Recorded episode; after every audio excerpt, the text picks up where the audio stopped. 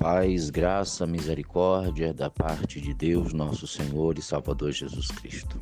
Aqui quem vos fala é o pastor Marcos Gama, trazendo mais uma palavra de Deus ao seu coração e pelo menos as últimas duas mensagens baseadas ainda na temática de preceitos do reino de Deus, baseadas no texto do Sermão da Montanha, registrado por Lu, por Mateus, perdão, do capítulo 5, 7 e nós vamos, como já falei, para as últimas duas mensagens, hoje lendo em Mateus 7, 24 ao 27, que diz assim: Todo aquele, pois, que ouve estas minhas palavras e as pratica, será comparado a um homem prudente que edificou a sua casa sobre a rocha. E caiu a chuva, transbordaram os rios, sopraram os ventos e deram com ímpeto contra aquela casa, que não caiu porque for edificada sobre a rocha. E todo aquele que ouve estas minhas palavras e as não pratica será comparado a um homem insensato, imprudente, que edificou a sua casa sobre a areia.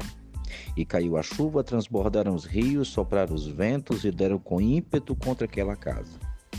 E ela desabou, sendo grande a sua ruína. Ao finalizar o Sermão da Montanha, Jesus explicita claramente a condição estrutural da vida cristã.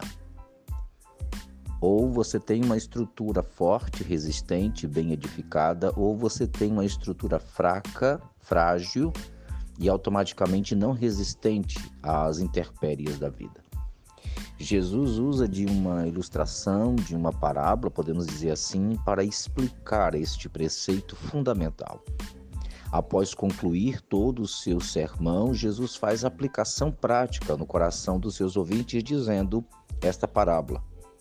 Ele diz: Todo aquele, qualquer um que ouve estas minhas palavras e coloca em prática no seu dia a dia, na sua vida, ele pode ser comparado a um edificador prudente que soube construir de forma segura a sua casa, ou seja, é uma pessoa que tem a sua vida espiritual bem estruturada porque soube edificar.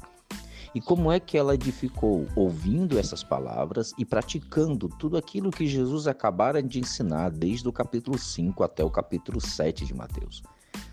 Jesus diz também que aquele que ouve, porém não pratica, é como se fosse um edificador insensato, que não soube edificar cautelosamente a sua casa, não soube é, escolher um bom fundamento para sua estrutura, para sua moradia. Automaticamente, Jesus diz que em ambas as residências vieram tempestades, rios, ventos. Isso claramente alude às dificuldades, aos, aos problemas da vida, como essa pandemia e tantas outras dificuldades que podem vir. E bateram contra aquelas casas Todavia, a estrutura determinou quem ficava de pé e quem não ficava.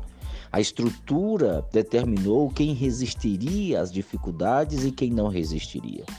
Jesus diz que quem escolheu ouvir a palavra e viver essa palavra, ele tem uma vida tão bem estruturada que quando as intempéries batem, não alvejam, ou melhor, alvejam, mas não derrubam, não caem.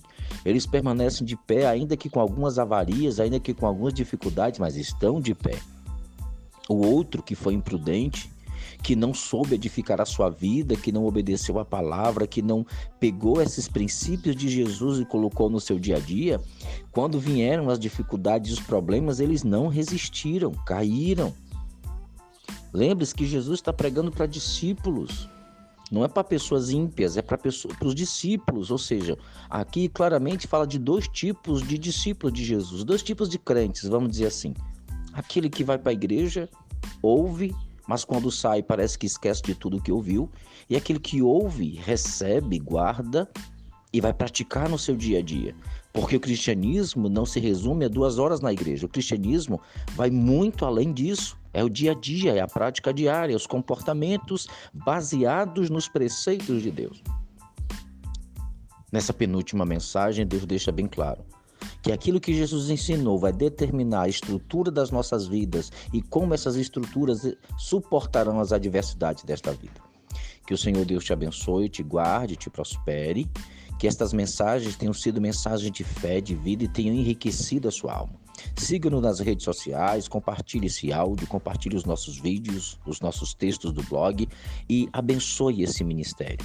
E se essas mensagens têm abençoado, testemunhe para que Deus continue sendo glorificado e continue nos usando para abençoar a sua vida em nome de Jesus. Amém.